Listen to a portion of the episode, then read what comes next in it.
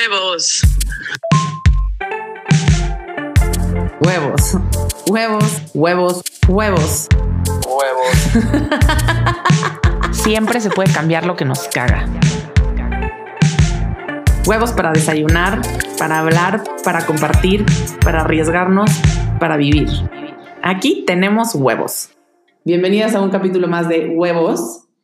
Eh, este es el espacio en el que estamos justamente para hablar de cómo nos hacemos responsables de nuestras propias decisiones, de cómo cambiamos el rumbo de nuestras vidas, de cómo dejamos de esperar que el mundo nos dé lo que nos tenga que dar y salimos nosotras con todos los huevos del mundo a, a dárnoslos, a conseguirlo, a buscarlo, a luchar en todos los aspectos de la vida. Estamos aquí para desaprender todo lo que hemos aprendido a lo largo de nuestras vidas, todo lo que nos han dicho del deber ser eh, a, a título eh, de educación a título académico, profesional, personal, de relaciones, de maternidad.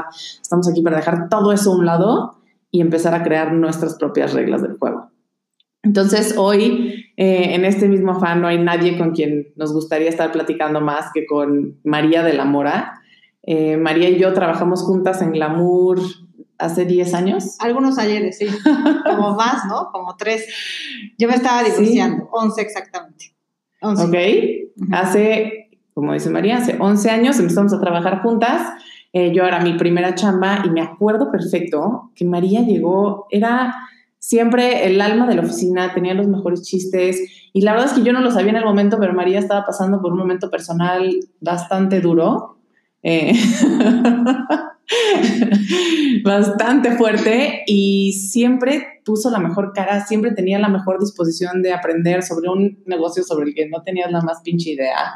La eh, más pinche idea, ajá. Y, y, primero entró, ¿no entraste como para escribir algo de viajes eh, eh, y luego...? No, entré como correctora de estilo, que ironía más enorme correctora de estilo. Es que hasta el término es como muy irónico. ¿no? Estilo de Por cierto, los errores que aparecieron en la revista cuando, cuando yo bueno, cometí los míos, obviamente. La corrieron, duré dos semanas en esa chamba que Mónica platica. Este, digo, antes que nada, huevos, ¿no? huevos, huevos. Dos, qué increíble proyecto. Está increíble oír a alguien que realmente todo mundo está, hay que hacer algo, hay que hacer un podcast y las mujeres y ya. Y puta, llegar aquí y ver dos viejas con un micrófono hablando de estas cosas sin más pretensión que hacerlo. La neta, qué refreshing y qué chingón. La súper felicito a las tres. Gracias por venir, porque este es de todas y lo vamos a hacer. Gracias todas. por tus huevos. Está increíble, gracias por sus huevos. Este, pues sí, corría el año de 2009, yo estaba regres recién regresada a México. Este, y con... ¿Dónde vivías? ¿De, ¿De dónde venías? Eh, de Madrid. Ok. Sí, venía de Madrid. Me casé, tengo 45 años, me casé a los 23, absolutamente guiada por el deber ser más grande del universo, absolutamente convencida y enamorada, no solamente de la persona con la que me casé, sino como del proyecto que implicaba casarse, ¿no? Eh, y recién casados nos fuimos a vivir a Estados Unidos y luego nos fuimos a Madrid. Y en ese momento que conozco a Mónica y entró a Glamour, yo llevaba regresada a México. O sea, estuve fuera nueve años y estaba, llevaba en México con tú seis meses.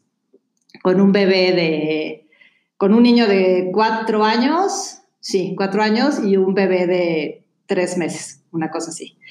Y eh, me ofrece una chamba en Glamour de la forma más random del mundo, minutos después de que mi entonces marido me había comunicado la decisión de que pues ya no se le estaba pasando tan bien y que pasaba a uno. gracias por todo. Que, que, fíjate que gracias nunca, ¿eh? Sí, o sea, se intercambiaron muchas palabras, gracias, muy, no, muy cívicas todas. Fíjate que gracias no te la manejo.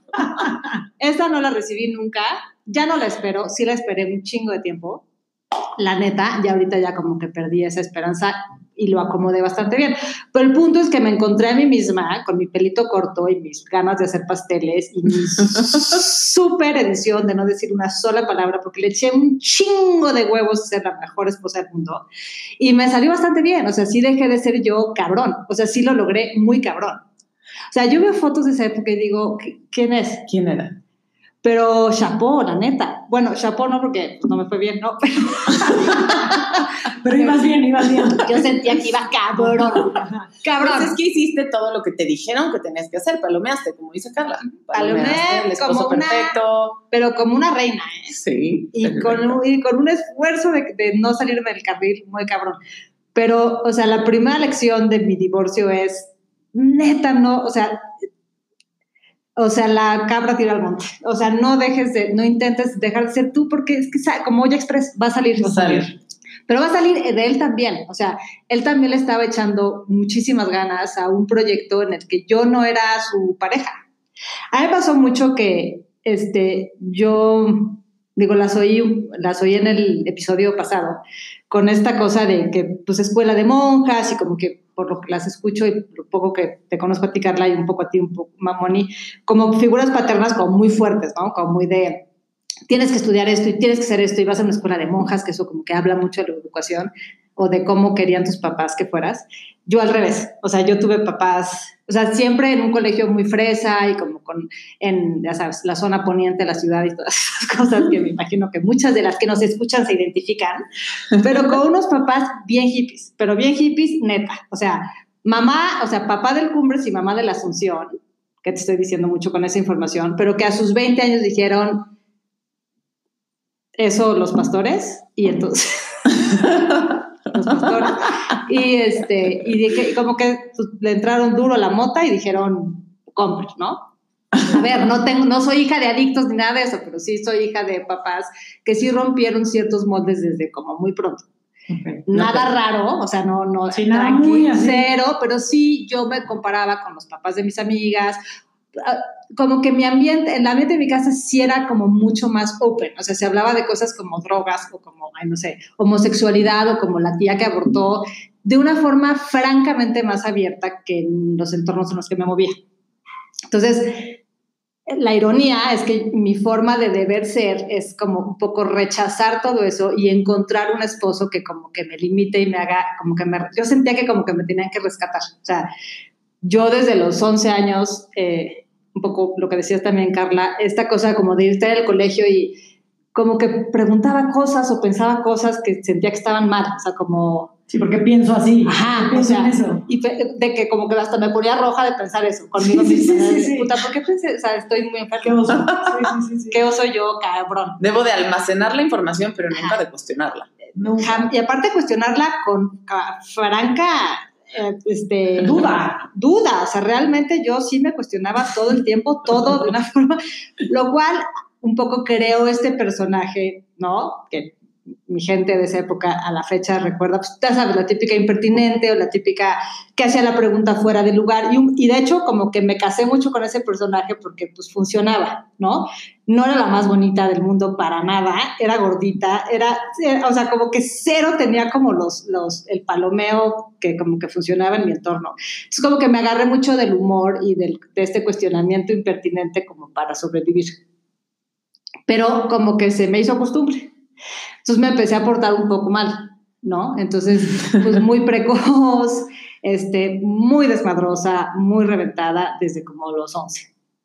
Entonces, de repente entró a mis 20, ¿no? Y, y mis amigas, pues, o tienen una chamba increíble con un corner office y una asistente preciosa, o tienen un marido espectacular, o se van a vivir fuera, y, no solamente el marido, eso, pero em- empiezan a tener como estos hitos importantísimos de muy hijos del deber ser.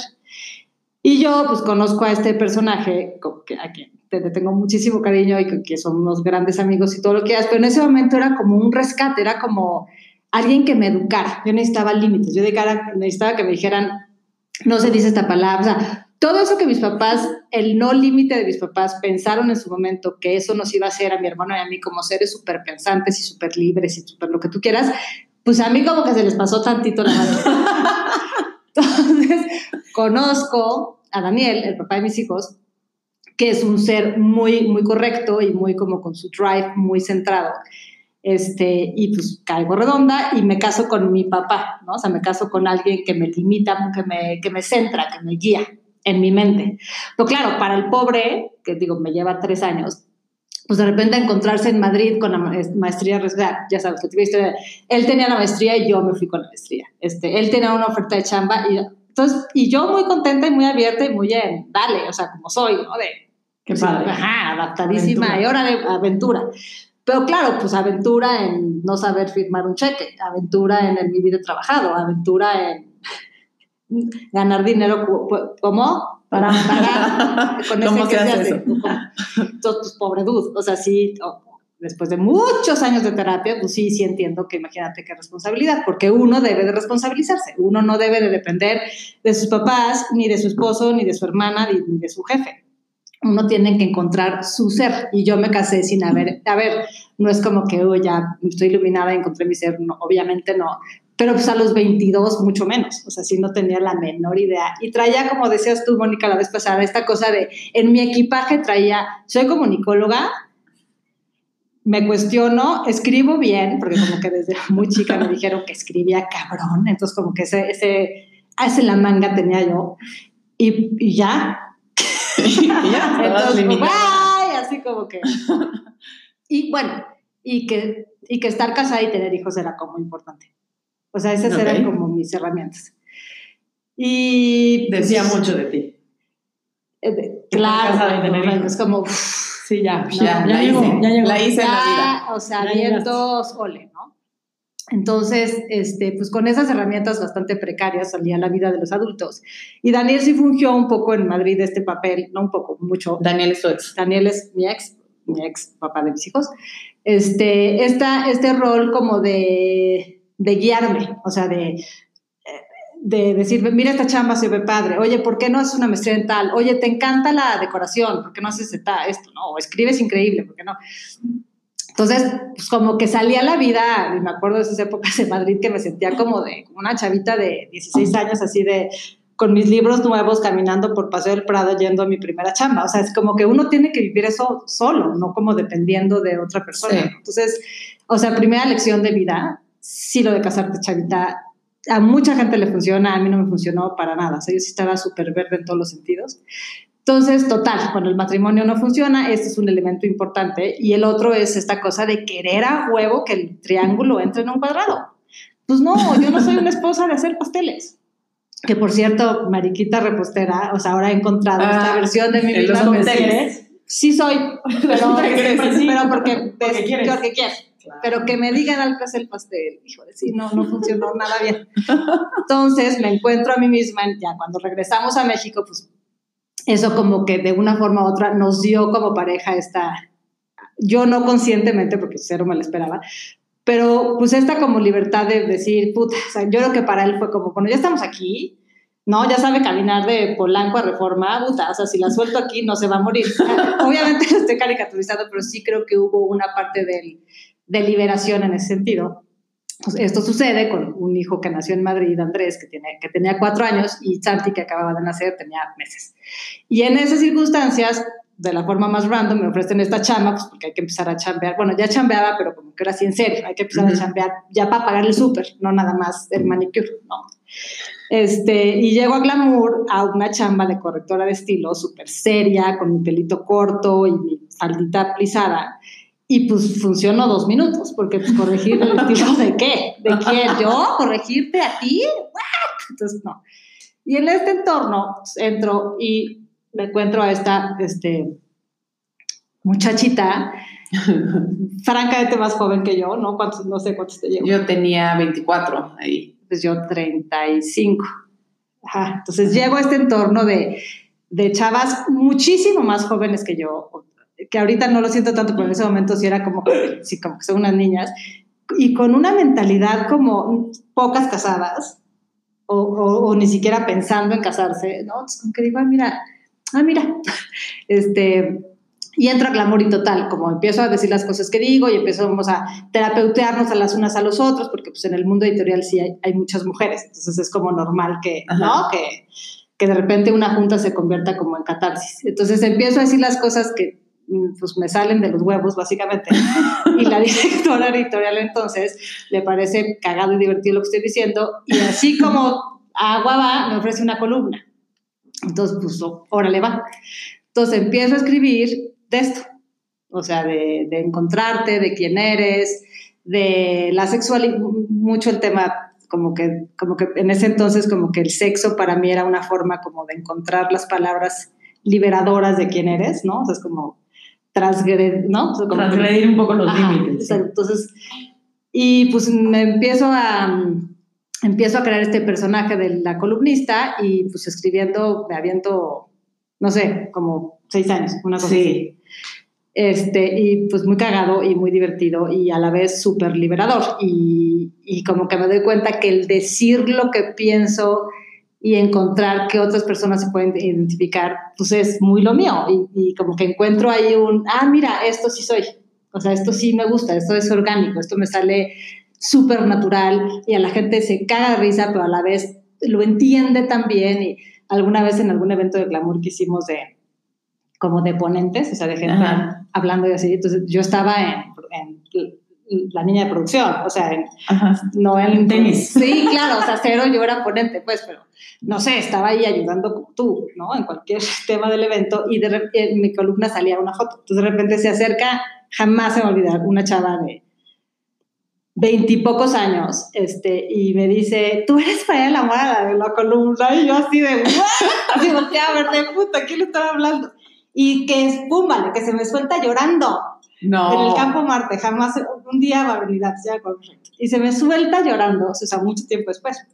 Y me suelta llorando y yo como de, puta, te leo desde hace tantos años. Ay, y bueno, o sea, wow, sí me sentí pinche Marta de baile. Sí, sí, sí, sí, sí. Cabronada. El punto es que, puta, con que alguien lo lea y diga, Sí. como esto. O sea, Es como esto. es esto. Entonces, pues cómo, o sea, sí, cómo nos falta identificarnos entre nosotras y cómo piensas, puta, estas chavas tienen 10 años menos que yo, o están casadas, o tienen un negocio, o hablan ocho idiomas, o viven en la otra colonia, y dices, puta, mi, mi problemática qué personal y qué ajena es, puta, no mames, eso son los- la- es lo mismo. Y entonces hablar de esto, pues sí, qué importante y qué relevante y qué contenta de estar aquí. Claro, porque además cuando pones en, en- en perspectiva tu propia realidad, Ujú. cuando, cuando lo dimensionas en un contexto mucho más grande que tú, también aprendes como a aterrizar y a entender que pues ningún problema es tan grande, que todo se resuelve y que al final no pasa nada. Y yo ahí sí, a título personal, de las dos cosas que más admiro de, de ti, María, es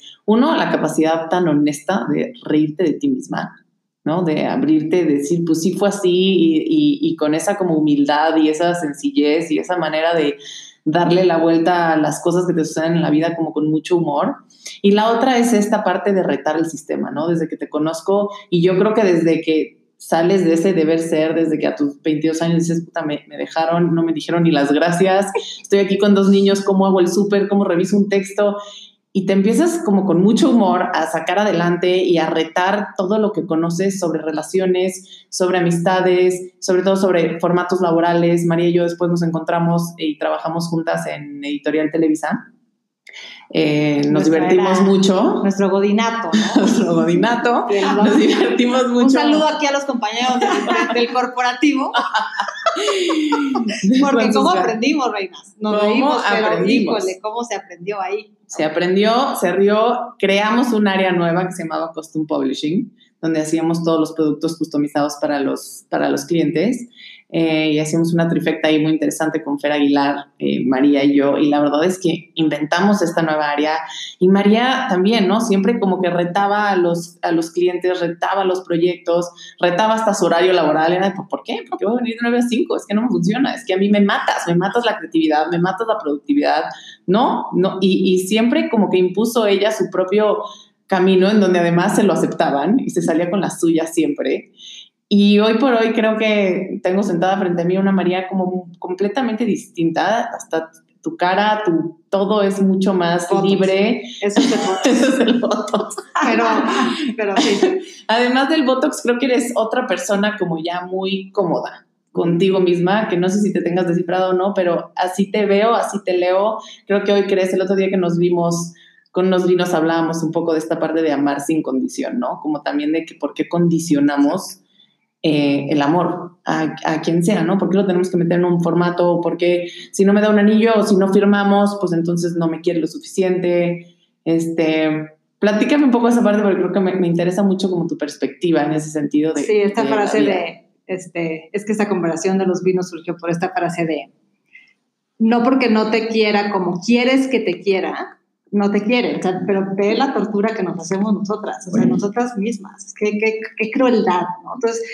sí creo que el, el encasillamiento que generan las expectativas en cualquier ámbito, un poco volviendo al horario de, pues no, yo no quiero venir de 9 a 5, o sea, el, el encasillar y, y tener una expectativa dentro de ese encasillamiento limita muy cabrón. Y, es- y esa limitación nos hace sufrir a los seres humanos horrible. ¿Y qué crees? Gratuitamente.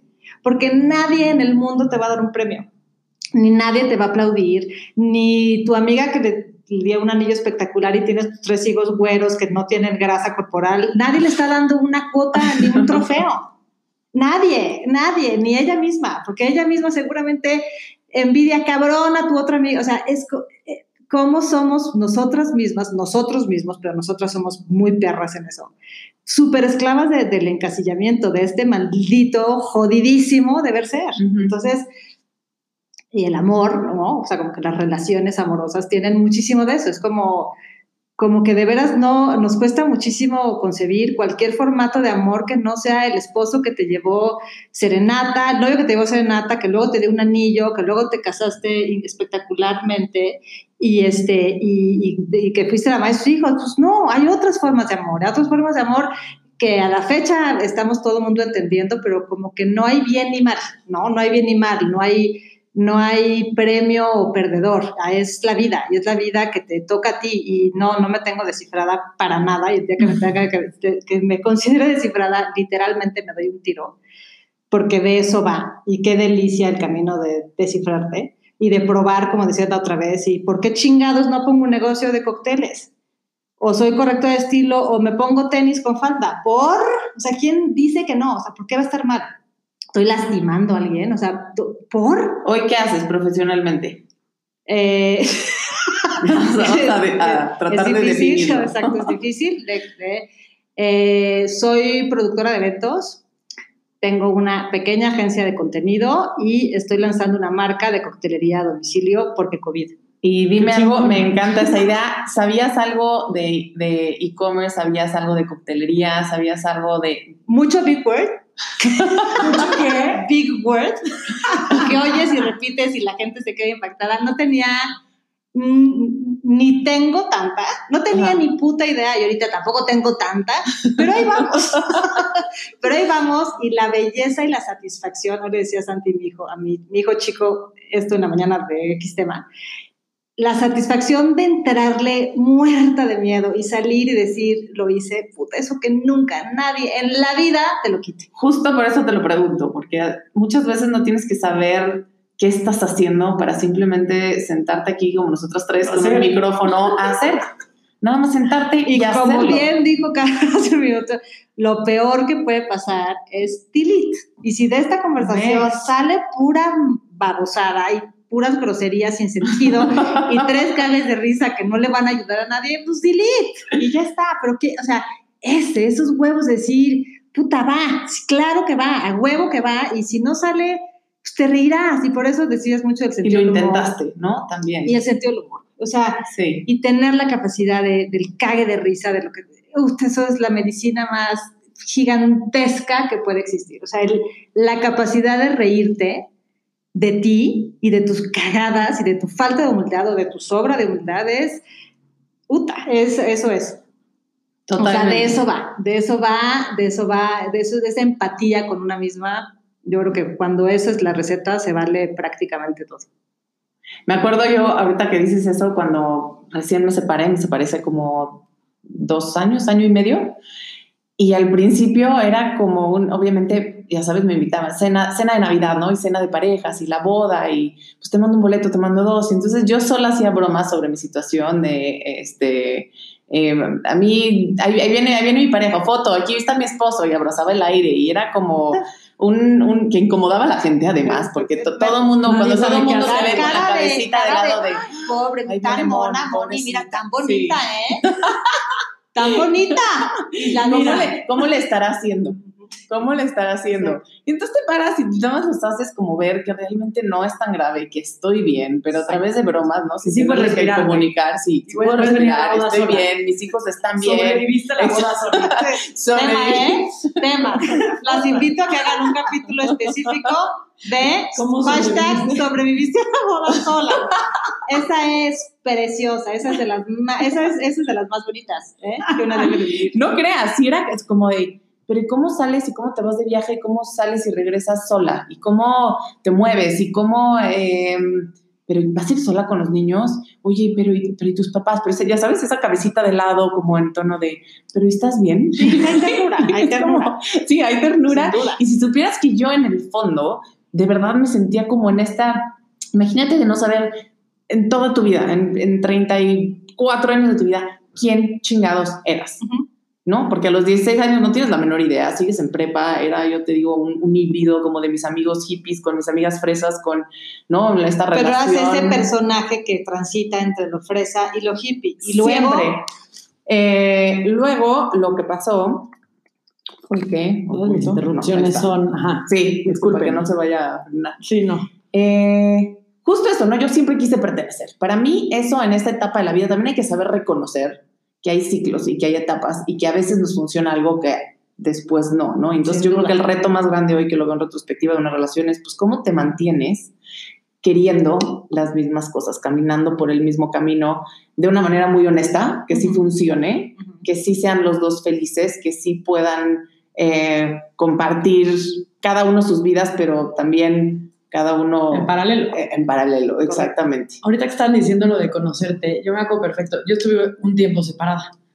Y me acuerdo perfecto de que, bueno, ya que era casi que sí, que nos divorciábamos y ta, ta, ta. Y me acuerdo de, de que mi papá me dijo, bueno, pues vete a buscar una casa. O sea, pues, no, órale, pues a ver qué. Me acuerdo perfecto de pararme en una tienda y decir, ¿qué vajilla voy a comprar? Porque la vajilla de señora pues es blanca, con filito, ah, una vajilla, pero yo cuál quiero. O sea, yo con qué platos voy a comer yo sola todos los días y darme cuenta que no sabía cuál era la vajilla que me gustaba o de qué color pintaría Sí, mi cuarto. que te gustaba. O sea, se me hace muy cañón, porque yo, muy parecido como tú, pues güey, pasé de, de las quesadillas de casas de mis papás a las quesadillas de, pues, mi esposo y mías. Pero ¿cuáles son mis quesadillas? Sí, sí, sí. O ¿Cómo sea, me gustan a mí? con queso manchego, con queso Oaxaca, Ajá. con panela, con tortilla de harina o de maíz. O sea, la salsa, ¿cuál es la salsa que me gusta a mí en mi casa? No la de mis papás, no la que le Pero gusta te a das él. cuenta cómo no te lo cuestionas, cómo pocas veces sí realmente te tomas el tiempo de decir, "Puta, ¿cómo me gustan las quesadillas? Pero ¿Qué y, te- salsa me y te- gusta?" y voy a- y un día que llegas y dices, me cuestiono, o sea, me doy permiso de cuestionarme, ¿no? Entonces ahí viene la- el como rebound y dice, o sea, como que ya me casé con esa persona. Pon tú, ya soy la, la divorciada liberal, este, que deitea con güeyes de X característica. Uta, ahora, ahora cásate con eso. Me refiero, o sea, pues no, güey. Y si Tampoco mañana. eres tampoco y- eres esa. y si mañana no quiero ser. Y y si, y si me da por hacer pasteles, como me está pasando ahorita, que eso ya mata todo lo, lo otro. No, esa es la delicia. Es por qué tenemos que casarnos con una quesadilla, con, o sea, como dices De ahorita. reinventarnos todos los días. Es que claro, es que de eso va, porque si no, imagínate qué limitante versión de Carla. Hacer Carla A, pues no, Carla de la A a la Z y el abecedario otra vez de vuelta. ¿Y qué crees? Sigue siendo tú y está poca madre. Y hay versiones más oscuras, hay versiones más, más coloridas, hay versiones más losers y la otra es súper ganadora. ¿Qué crees? Todas somos, entonces, ¿por qué nos empeñamos en tener como una versión unidimensional de nosotras mismas? No, cero, al revés, todo lo contrario. Y si en el camino te equivocas, qué delicia. Y esa era como la última página de la revista. Sí, sí me acuerdo. Te juro que sí me Ay, acuerdo. wow. Justo nos está contando, nos está diciendo Carla que se acuerda de la columna de Me pidió un María. autógrafo, Carla. Sí. Déjame encuentro una. sí, Glamour, columna María de la Mora, se van a reír por horas. Pues gracias María por María, venir a compartirnos tus historias. Gracias, Nos morimos amiga, de la risa y faltan todos los hashtags que ya platicamos. Pues felicidades de nuevo por esta idea, está espectacular. Las escucharé con absoluta pasión y ánimo. Les deseo lo mejor, están increíbles. Gracias. Gracias.